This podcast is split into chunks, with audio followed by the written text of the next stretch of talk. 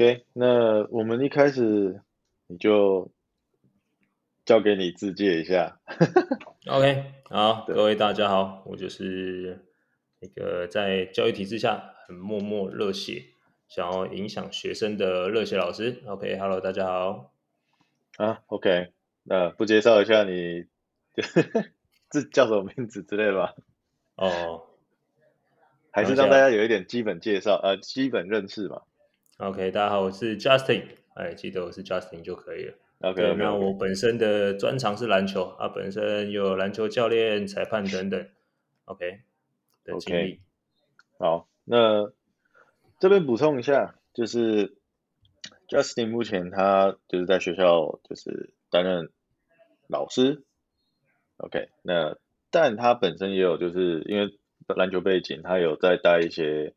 呃，学生篮球员嘛，就一样，学校内的球队，所以本身就是有两个身份。那今天我自己个人会希望就是跟 Justin 聊一下，他在呃学校这个体制下哦，那当老师跟当教练的时候，他可能各遇到的状况是什么？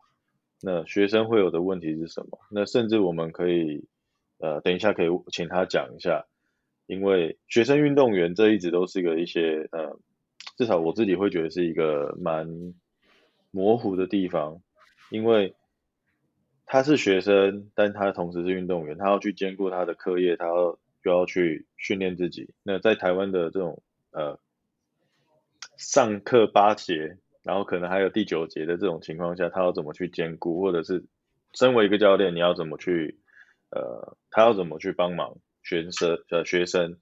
那一方面书能读得好，一方面他又能够打好自己想他打的球等等。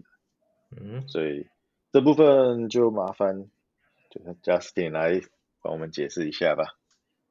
OK，好，那因为其实我在现场，我本身就是当老师的角色。那我课后又是一个教练的角色，那其实两方面其实蛮挣扎的，因为毕竟学生都是一样的嘛。对啊，那我自己认为啊，我自己认为就是老师这方面其实教的是全人教育，所以他比较不会偏向竞技这么呃这么样的走向。对，那平常上课你也不太可能要求整班的学生都当选手嘛，对吧？所以我觉得老师的角色是比较偏全人教育这一块。那教练的角色的话，就是你要训练学生变成球员，OK，也就是所谓的学生运动员。对，那我觉得学生运动员对于大家来说，其实有各种不同的定义啊。对，每个学生，然后每个老师、每个教练，甚至每个人，对于他的定义都不太一样。那我这边就不太去讲讲一下。嗯，嗯。但我自己觉得，呃，学生运动员毕竟你要训练他变成一位选手，那他还是要站到场上去竞技。那这个才是教练最大的，呃，你要说它功用也好，或是它的重要性也好，我觉得这才是它最重要的地方。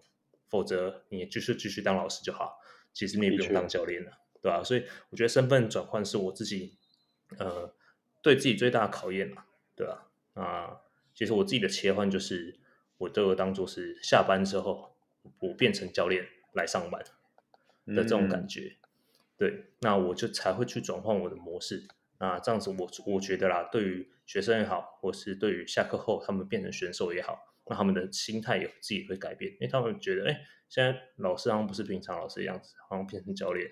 那这样子，我觉得不管是训练上或是比赛上，才会有更大的效益。OK，我第一个有点想问你，就是像你刚刚说身份转换，你你你在最一开始。你就已经认知好这个状况，然后才去做这件事嘛？就是结束后，呃，下课后去当教练，还是你也是摸索一阵子才知道怎么去切换？呃，因为我还没当老师之前，其实我在呃其他地方哦，比如说兼社团，或是在带一些，比如夏令营等等。对，所以其实我对于教练这一块，其实算是有一定程度的摸索摸索。OK，对，所以我进到学校这一块，我可以比较。哎，快速自然的切换，但说实在话，也是在之前摸索了至少三五年。我觉得这都是当教练必经的过程啊。哦、对，的确，OK。所以对于身份切换是没问题，然后学生们的接受也很自然，就是哦，现在老师是教练了，不是老师了，还蛮。他们他们绝对没办法那么快，因为学生当然是你要需要给他们一点点时间适应，但是我觉得学生其实适应都还蛮快的。OK，对吧？其实就是类似类似，你就给他环境嘛。对啊，类似像人家说什么习惯二十一天养成，嗯、其实我觉得学生也差不多类类似像这样啊。大概你给他一个月的练球时间，他大概也知道说，哎哎，放学的老师就不是平常老师，不会跟你好生来爱好生去，现在就是训练。的确，类似像这种感觉。OK，蛮有蛮有趣的，对吧？像因因为像呃，我就不是体制内，所以我的大部对我的身份就只是百分之百的教练。那我就没有遇到这种问题，所以我会蛮想了解。那另外，好，因为我的身份是就像刚刚说的是教练，那我想要再延伸问一个问题是，因为毕竟比赛它有这种竞技的问题，那前几呃就是戴志颖的事情嘛，就是好拼命的打，拼命的练，然后到最后经过这么多年努力，他他拼到总冠呃 总冠军赛，奥运金牌战，对。OK，结果他输了。那后面也有，当然很多人，我们现在就在讨论嘛。OK，中国赢了，但他的选手被骂爆，还是被骂爆，打得不好看，打得不漂亮，赢得不爽快，照样被臭干掉。但我们台湾现在就是，哎，目前看起来整个风气又比较好了。而我们要享受这个过程，嗯，欣赏自己的成果，而不是没有拿到金牌你就是 loser。所以我我觉得这当然是一个很好的东西。那呃。在一开始，学生们一定没有这样子的 sense，他一定是输了就是难过到爆嘛。至少我以前是这样啊，输了就是啊，为什么那么烂啊之类的。那你要怎么去？你有你有在尝试在训练或者比赛过程中教育他们这些东西了吗？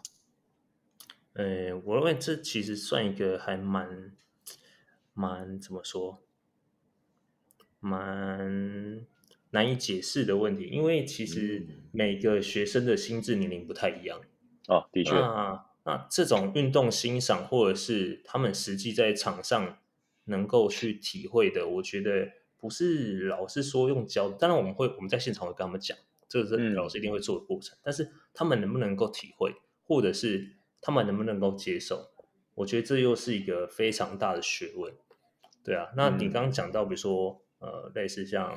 我们现在的文化渐渐就会欣赏说，哦，其实戴志颖打得很好，那我们不需要有一些金牌情节等等之类的。对，然后或者是我们有一个另外一位选手柔道的杨永伟选手，我觉得他那个银牌，其实我有发现一件事情是，他其实大家不知道有没有印象那个画面，其实裁判在判他第三个指导的时候，他一开始的那个肢体语言啊，我我主观上我自己的认为，我自己的观察，我我的解释，其实我认为他是不服的。嗯，对，那但是他画面的下一个动作，他是马上向裁判去敬礼啊。对，那他敬礼完了之后，跟呃日本选手，就是日本选手走过来，然后把他手举起来。我觉得日本选手其实自己有意味到，他其实他认为他才是冠军，但是在规则的允许下，他拿到了冠军。嗯，就是我们还没有分出胜负，但，但在规则上我赢了。对，对，那我其实认为，呃，回到戴志颖这这边来说，其实人家打的难看，打的呃，可能是所谓的防守战、焦土战，对，但人家就是赢赢了球赛。的确，对啊，那与其说我们自己呃打得好，我觉得其实竞技场上其实很现实，就跟我们呃有个我忘记他的名字，不好意思，呃，女生的柔道选手，对，第一场。就呃，连真连连真玲吗？对，连真玲吗？应该是吧？对，对我有点忘记，不好意思。对，但我觉得这就是这样啊。他就讲说，竞技场上就是这么现实。我这边也还有另外一个例子，就就是这样子。拳击的林玉婷，她也是很可惜，排名多好，赛前多么被看好，但比赛就是这样。你第一个，你有相对的问题，你相对的不。比赛呃发挥不好，或者是你那一场就是 anyway 就就是出局了。对，对啊，那这样子我们最后再回到，其实我觉得运动素养这一块，其实在台湾是非常非常缺乏的。以我在呃教育现场看到第一线来说，我我个人认为啊，其实是非常非常缺乏。那背后的原因有很多，但我们不去探究原因，我们觉得我们去看未来。但希望我在未来可以呃，能够在教育生涯中多影响一些学生。对，哪怕我们现在录的 Podcast 说不定就是可以多影响几个人，我觉得都好，对啊，但我觉得运动素养这种东西跟文化非常非常类似，它需要一段非常长的时间去累积。那只怕你不做嘛，对吧？对。就就就是这样，所以我觉得，呃，最后回到就是你刚刚讲的那个，呃，运动家精神嘛，还是？对啊，就是呃，你要怎么去，怎么看待输赢这种事情吧？我觉得，对，我这种东西就是，对啊，呃，我觉得就是让学生去体会啊，因为学生运动员，人家不是就说，呃。一生只有一次嘛，这种 HBO 的这种口号梗，对吧、啊？那我觉得学生运动就是要让他们就，就让他们去体会了。我觉得在能够在学校里面体会的东西，其实都不算太迟。对对，那如果他们因为这次而学到能够带走一辈子的东西，我觉得这样就至少就是我个人认为就成功了。真的，而且我岔题一下，因为就是呃。最近这两年股市不错嘛，然后我就有听到一些观点是说，OK，比方说我们在年轻的时候赔钱，你顶多赔个几万块，OK，没关系，但总比你好过，就是你六七十岁你要退休了才把自己身身身家赔掉。我觉得也是一样道理啦，就是当你在学生时期，你在这种运动的过程中你输了，而且你是可能。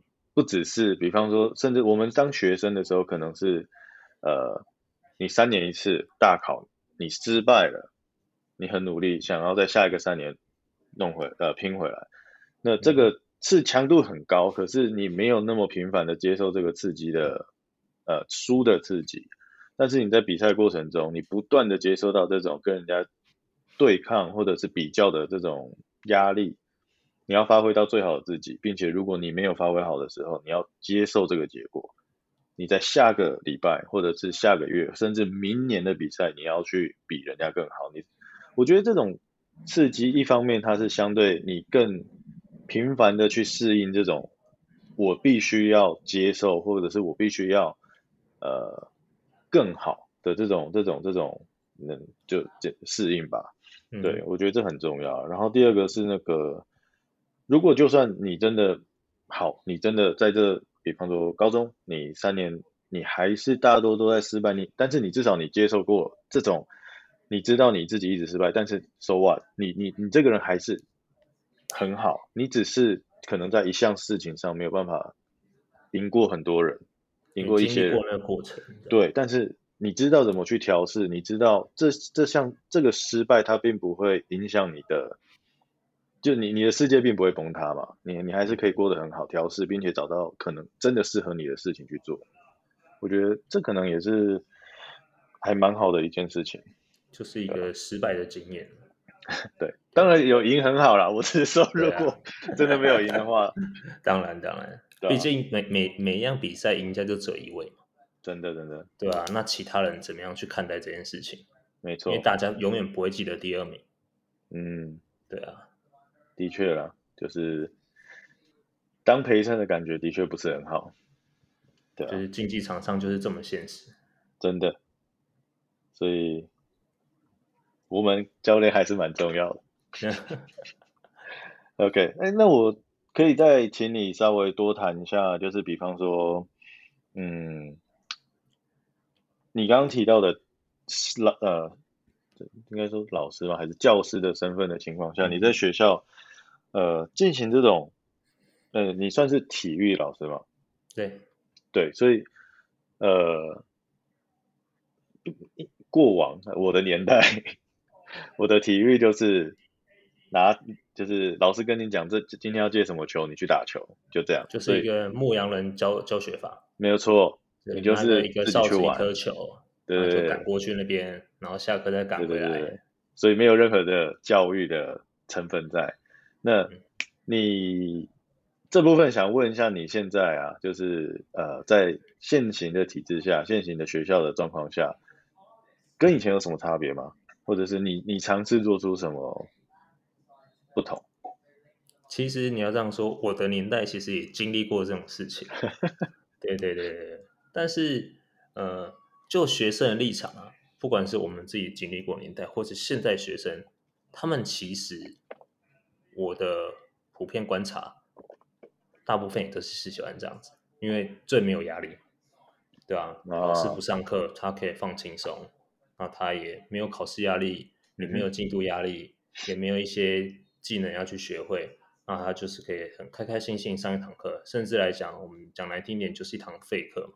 对，对吧？那其实大部分的学生，谁不谁不喜欢？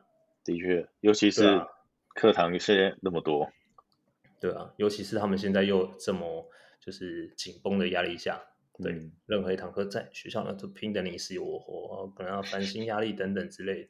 但是我认为这样子对于台湾的体育文化绝对不是好事啊。绝对不是好事。那毕竟还是这样子的教学法的老师，其实已经不多了。哦，就我自己的观察，其实已经不多了。因为呃，普遍我观察到就是呃比较资深的老师可能会有这种这种事情发生。那我自己在学校的话，呃，我自己是会尝试就是多一点乐趣啊，啊，让学生觉得说，其实上课也不是这么怎么讲这么无聊的。对啊，因为我觉得，毕竟体育课也不要太苦闷，对吧？那体育课第一个就是，如果他们他们认为有趣，他们就会想上课。真的。那他们如果真的觉得不有趣，我觉得要先检讨的是老师啦。嗯。我觉得毕竟要讲实话是这样，你如果老师自己不精进自己，不多参加一点研习，或是不增加一些自己的本身的职能来说的话，那谁谁会想上你课？对啊，那没有人想上你的课，自然学生回馈就不好。那学生回馈不好，你就会不想上。我觉得这是一个恶性循环。那要怎么样去改变，变成一个正向的循环？我觉得是我们现在要去做的。对啊，我个人目前观察是这样。以前一对啊，就一样是人性嘛，大家都喜欢轻松的、有趣的，你才会更想了解他。再岔题一下，我我这个人很喜欢岔题。以前我在读书的时候啊，你也知道嘛，因数理化这些东西就是很压力很大，所以那时候我反而养成一个很奇怪的习惯，就是我会把历史课本、地理课本拿出来，像故事书一样在那边翻，反而莫名其妙这两科就读的还行，就我明明就没什么在要求的，反而考的还不错，所以我觉得有时候就是蛮有趣的啦。你有兴趣的东西，你自然人家也不用逼你，就莫名其妙就全部都记起来。没错，但当变成考试的一个怎么讲重复的流程的时候，你就变成像一台机器，压力在的时候，对，你就什么都不想，好像很难烙印进去那种感觉。嗯，的确，而且尤其讲到，其实我觉得虽然是说老师呃跟教练不太一样，但在这部分我觉得其实有点类似啦，就是当你的这个对象哦，他不愿意去。认同或接受你的呃指导教导的时候，那到底是他的问题，还是我们自己要去检讨？我觉得这真的是蛮蛮值得讨论。就是你真的有先想过，你有没有去设身处地为对方去想吗？还是你只是希望他照着你的方式去做？嗯哼，没错，对啊，Cool，OK。哎呀，嗯，我忘记还有个东西，我忘记要问什么，但没关系，我们就忽略它吧。等一下我们想到再问。对，反正就跳来跳去这样。OK，呃，我们在，我请你再快速的解释一下那个，现在你们就是学生运动员，就是学校内的这种一些运动比赛或者一些。比方说你要代表学校出去比赛，这些经费的这种结构的问题，呃的的的状况，好不好？OK，其实学校很简单，它就是在教育部底下嘛。对，嗯、那其实大家都知道的，比如说像体育署，对，那其实体育署它也是在教育部的体制下，因为毕竟体育还没有成立一个部嘛。哦、虽然说我们体育人都很希望它能够自己独立出来一个运动经济部等等之类的，真的，对，但毕竟现在目前的现况。就还不是，那它还是隶属于在呃教育部之下，因为它算是体育，对，它归类在体育里面，所以所有的经费，学校所有的经费不管是不是运动代表队等等的经费，都是由教育部来指引。对，所以说实在话，其实每一间学校能够真正分到一年的经费很少很少，有个三十万一支代表队，其实都已经非常非常多，很偷笑。Okay. 那正常的代表队一年啊，它的预算大概是需要五十万到一百万，就是各个大大小小的比赛、训练啊、出去住啊、吃饭啊、交通啊，然后买器材等等、耗材等等，我觉得最少最少一支代表队都最低都需要五十万。那剩下的差额怎么办？那就是老师跟教练真的要想破头去募款，总你总不可能叫他们乐捐吧，对吧？现在已经基层教练已经是薪水已经非常非常低，已经很辛苦，你总不可能叫他们自己吧？真的，对啊，所以其实我觉得这块也是大家要去重视，因为大家毕竟现在奥运期间，大家都看到说哦金牌几千万哦、呃，但是全部人都只看到最顶尖的人，那这些顶尖的人其实。也是从一般的基层慢慢训练起来。那他训练起来之前，大家都看不到他怎么办？很多人就因此就不想做。其实台湾有很多很多人才，其实到了中间，因为经费的问题，所以没有办法再继续往下练。那如果大家全民能够帮忙，比如说赞助啊，或是回馈母校等等各种方式，如果可以再多一点经费支援到学校体育这一块，我认为。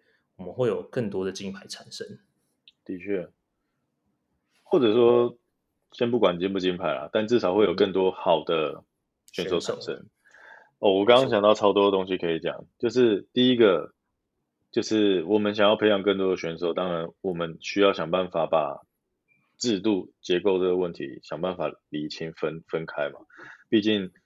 我我再稍微偏题一下，就是学生运动员，可能你用教育部这个部分，我觉得还 OK，还算合理。可是，比方说现在我们运动产业，像外面健身房这么多，然后一些体育相关的产业，我们到底需不需要一个实际的部门去管理它？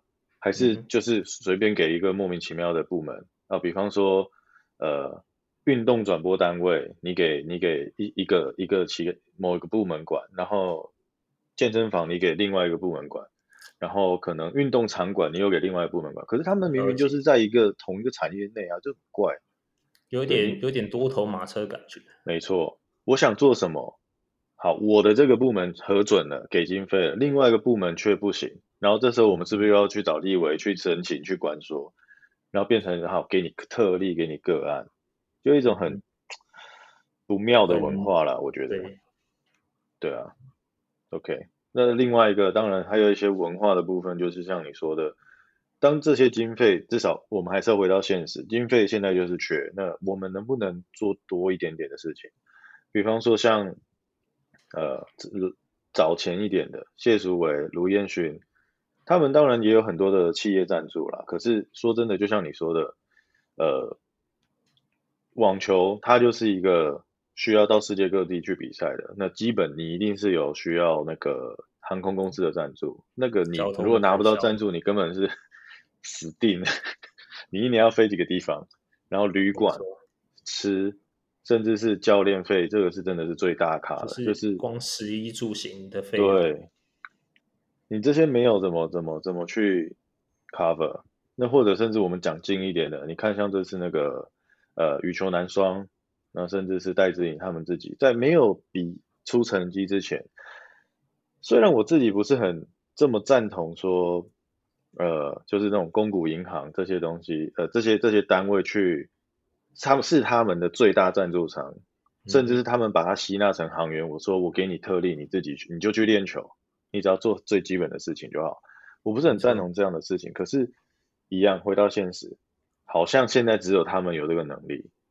那我们是不是应该针对这件事情，就是，诶、欸，一般观众啦，就是我们都愿意花十九块、九十九块去看安博吧，呃，不是安博啦，不好意思啊，都愿意花这个钱去看那个哈米 video，去看艾尔达，OK，呃，为什么我们不愿意花钱，就是，呃，给他们一些实际上的帮助，对啊，我觉得就是，而而且反过来说。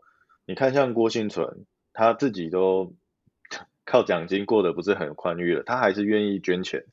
我觉得其实这样子说起来的话，那我们一般人说真的，你固定每个月捐个三百五百的，哎，每每个月只要对不对？全台湾有一万个人捐给他这么多，哇，这也是不得了哎。就是说不定你就是募一个款，他就是今年的经费不用筹了。甚至我想说，我们其实不一定要募款，因为其实台湾现在目前有很多很多的比赛，但它都是免费的。对对，这是我我觉得最最吊诡的地方，就是我们一个月可能可以花个，比如说三五千在娱乐上面，不管是呃吃饭、看电影会啊，或者是看电影啊，那你既然都会花这些钱买双鞋，对啊，那那你为什么不把这些拿去观看体育赛事呢？真的，对啊，我就我是觉得这个是非常需要去建立起来的一个文化，对吧？嗯，尤其是我。现在慢慢的更有体认到，就是商业模式的建立对整个环境才是有帮助的。因为你就像，的确就像你刚刚说的，单纯募款，你只是解决他今年的问题。那比方说，他如果比赛比不的成绩不是很好，他在单唯一的那一两个赛事中拿不到奖金，那他明年是不是又要来募款？嗯哼。所以，如果我们能够有足够多的不同层级的赛事，让他可以在适合的层级下拿到奖金，然后。这个比赛是我们有付钱进去看的，那创造大家的多赢嘛。我们看比赛开心，然后比赛选手有比赛可以去磨练自己，然后主办单位、转播单位都有钱赚，就就是真的是一个比较好的理想环境啊。当然是理想啊，可是就是，但这个就是一个，我觉得我认为，呃，主事者啊，也就是说，现在的政府其实把这个制度化给。定义或者是把它呃架构出来，我觉得这个是一件很重要的事情，因为毕竟我们每个运动或是各行各业都需要政府去帮忙嘛，总不可能全部钱都要政府出，对。对啊。但是我觉得政府应该是搭建一个平台，就是帮我们建一个桥梁出来，但是最后面还是回归到我们全民来支持这个运动，全民运动有起来了，你的金字塔底够深够广。这样才有可能把金字塔顶端的选手所怎么样创造出来，那他自然就会有好成绩。对啊，其实呃，就是参与人数吧。昨天我就有跟，其实我昨天有跟那个易凡聊一下天，我后来有聊到一个课题，就跟刚刚这个很像，就是我们与其在那边盖一大堆小巨蛋，然后花个几十亿，然后盖了三年五年盖不好，然后还被挖出一堆弊案。为什么我们不能就是每个城市盖个三五个一两千人容纳量的小球场，或者说那种弹性的嘛？那户外的你真的不用的时候，桌就是椅子、棚子全部收起来，你可以当别的，比方说呃架起来，你可以当足球用，调一调你又可以当棒球打，就是多功能的草皮嘛之类的。那养护草皮也是一一点点钱，可是再怎么样都比小巨蛋好吧？你你比方说。你讲到这点，我我想到，其实我自己去过日本。那日本，我看到他们的体育场馆，其实呃非常非常多多功能型、复合型的哦，尤其是他们非常少所谓的 PU 的操场。啊哈，OK，那他们几乎都是人工的那种球场。那人工球场有一个好处就是，你想要打什么比赛就自己划线了。对啊，对啊，就是这样的概念。就是他们其实非常非常多这种。不管是足球、棒球、垒球等等等等各种样的场馆，而且都是非常能够呃普遍，而且非常怎么讲，交通性非常便利的。对对对，那他们所以自然让全民能够参与多的时候，他的运动人口数增加了之后，那自然金字塔底端就稳固了，自然好的选手就会出来了。对啊，你不可能期待一个运动只有一百个人参加，然后我们有十个奥运选手。没错，对啊，有的话真的是运气不错啦。这个我有想到，其实台湾很很会做这种昙花一现式的事情。呃，不知道你有没有印象，以前其实很疯撞球啊，保龄球。对对，那我们也出了一堆好的选手，甚至有吴家庆都被中国大陆去给挖角，想要他们入籍，还是新加坡，不好意思，我忘记。但这就是发现一件事情，我们其实不缺顶尖选手。对，但是呢，现在撞球馆剩多少？撞球选手剩多少？对啊，就是台湾其实还蛮会做这种事情，但这样永远就是不长久。对，你可能风光个十年，可能十五年、二十年啊没了。对啊，我们的保龄球也是在世界上有名的，那现在呢，嗯、一样没有啦。对啊，我觉得台湾很可惜，就是没有办法做一个永续性的的制度，或是一个类似像经营模式等等之类。对，我觉得这一点才是台湾现在最缺乏，而且甚至可以刚好利用东京奥运这个热度，我们去好好的延续，就是这样子的话题，然后一直好好的建立下去。嗯，我觉得这个可以当做是我们的一个起点。对啊，毕竟，呃。怎么说呢？变成说很像现在就是每四年就是大家哦要经营哦，可是对啊，政府也会在那边说对我们要怎样，然后永远没有那个政策或者是规划下来。呃，我觉得这是比较可惜的啦。没错，对啊，因为就像你说的，呃，也是我刚刚的意思，就是我不是很喜欢公股的。成分太多在里面，就是这样。就是你们不需要实际参与，但是你就是定一个政策规划，然后好，看起来政府会帮忙促成，让这个联盟有至少起头的动力。OK，政府会给予一些，比方说政策上的优惠，比方说一些类似像他带头这样子。对，呃，比方说转播的。呃，或者说场馆的租金比较便宜什么的，或者是政府可以帮忙出一部分，然后逐年回收一些些利润就好，或者是无利利润随便，但是至少赠与的参呃政府的参与可以让这些呃基本的基呃可能基层联盟吧，或者一些基层的这种推广更顺利一点。讲到这一点，其实我就想到，其实像这次东京奥运的转播，其实对于政府来说。嗯，比如说中视、华视、台视等等这些，对他们来讲，他们其实要拿出这一点钱来去做转播的权利金，对他们来讲根本是小菜一碟。对啊，对啊。那为什么政府不带头做这件事情，而是让民营的呃类似像爱尔达去标到这个东西呢？那如果我相信啊，大家现在这么疯，如果你现在各大家媒体如果都是播奥运的新闻，绝对会比你现在的新闻还要收视率高上非常多。的确啊，就是变成说，我不想冒险，所以发发现你好像哎做的不错，那不然哎大家共好，对吧？而且甚至大家还会有想要免费收看，人家买了权利金，买了他的版权，结果你竟然说你的画面要分享给我们，来给我们的电视台播，我觉得这是一个非常夸张的的的现象。对啊，怎么会有这样这样的想法？就是虽然这样讲不是很恰当，可是你如果是一般民众，你跟人家说：“哎，你有买，那我跟你借来看看一下。”我还能理解啦。你现在是一个电视台，你是一间公司，对，对你是一个公司，然后你跟另外一间公司说：“哎，你这样有赚呢，不然我也分一下你的讯号，我们一起赚。你的讯号借我们一下好不好？”对对对，反正讯号都一样强嘛，OK 吧？反正都是都是都是我们的台湾之光啊，借我们播一下，啊、会怎样？哎呀，我没有谈到嘛，对那个啊，问一下。对啊，所以我觉得这个真是一个，嗯，可以说是政府在带头嘛，这样也不对吧？对啊，至少是有，至少是漠视啦。对啊，这件事情我觉得其实。我不知道这这 NCC 能不能管，但我觉得某一个东西一定有一个部门要出来说，请不要这样子做。对，没错。哎，前两天不是有那个，就艾尔达有发文，就是谴责安博盒子事件，嗯、然后忘记是哪一个部会跳出来说，使用者看安博其实是不犯法的。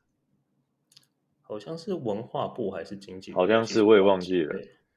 我我其实没有看到全文啊，但我觉得文化部这样讲真的是有点没 sense，就是因为他只有最后一句话说，但我们还是哦，但不鼓励，但我们类似像我们不鼓励，我们谴责之类的。对对，就是前面讲一大堆，反正你没犯法，你要不要买都可以，对不对？但不鼓励啦。你这样子补这一句，谁会在意？然后，那我就买啊，买爆啊。你你讲完不鼓励，那那所以呢？对啊，还是没有一些没有一些实质的法则等等，或是一些规范，对，那那谁会理你呢？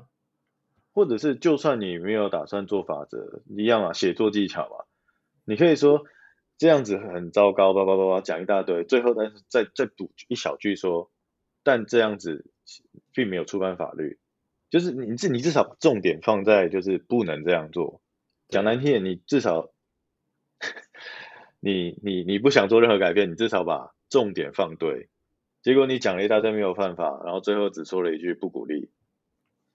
这感觉有点重心放不对地方，嗯哼，当然一样，我还是希望他们就是能够调整一下法规，毕竟这个就是模糊地带嘛，对啊，你总不能说我卖你一个空空空的东西，那你要往里面塞水还是塞炸药，随便你，呃，这不关我的事啊，这我又不是我塞的，可是这东西既然能够被这样子使用的话，你我觉得某种程度上也要负一点责任。对啊，你不可能卖一颗子弹，然后里面没有火药，然后说这不是子弹啊，这只是一个模型。我觉得政府还是要做到把关者的角色了。的确，呃，某种程度上，目前的政府还是有点少一事比较好，或者甚至是没有想到吧？对啊，没错，比较可惜。但我觉得，就是回归到侧面，我觉得这跟我们。体育的文化还是有关系，就是我们使用者付费这一块，其实我认为在呃全民来讲还是没有建立起来。对，就对比呃，比如说呃娱乐业好了，对，大家就会付钱，不管是买线上或是实体的 CD，或是你去看演唱会，或是看电影等等，或者是看一些艺文表演，大家都觉得付费，嗯、而且付超级高的费用，反而觉得说，哎，我买到好前几排。反而觉得是类似像类类似像一种荣耀，没错。对，但是现在很少人会说，哦，我买到前几排啊，比如说什么什么直男的比赛或者直棒比赛，我买到第一排，我花了二十万等等，大家比较不会有这种这种的氛围起来。我觉得是我们体育文化要去建立的。嗯哼，对啊，消费的整个习惯要调整，对吧？使用者付费这个应该要把这个文化建立起来，这样子我们体育圈才能够永续而且更好。OK，对啊，因为这毕竟不是一件我们现在呼吁马上就成功的事情了。就就大家尽，像我自己就尽可能去影响身边的人，所以有时候身边的人会觉得我很烦，就是一直在讲一样的事情，或者是一直碎嘴。可是我觉得就是这是我唯一能够做的事情嘛，所以我就这样做喽。改变我们能改变的吧。对啊，那剩下的希望大家也有一样的感觉，然后一样就像我希望的，这一次奥运的热度可以留个十 percent 下来，真的就不错了。你看那个转播五六百万人，留个十 percent 真的是也不不少了。对啊，对啊。那我自己最后是想要讲的，就是其实。呃，我自己也是从一日球迷开始，没有人不是从一日球迷开始。嗯、那我觉得，当然，一日球迷绝对是好事。当然，对。那怎么样延续下去？然后，不管你是不是终身运动，或是你终身观赏呃运动，我觉得都好。然后，anyway，就是你找到一样运动你自己喜欢，然后持续下去做，我觉得这就是运动带给我们最大的收获。的确，想好好享受啦，当当个好好的好观众，付费。享受你的比赛，这样就好了。对啊，OK，时间关系，我们今天就先到这。然后我有预感，我会再跟你聊一次，所以 OK，我们之后再来约一次吧。对啊，看一下有没有什么听众跟你问一些什么话题或是问题问题。对啊，下次再聊。没问题啦，我相信会有的，总是会有一些话题可以让我们聊。OK，OK，好。那今天录音就到这里啦。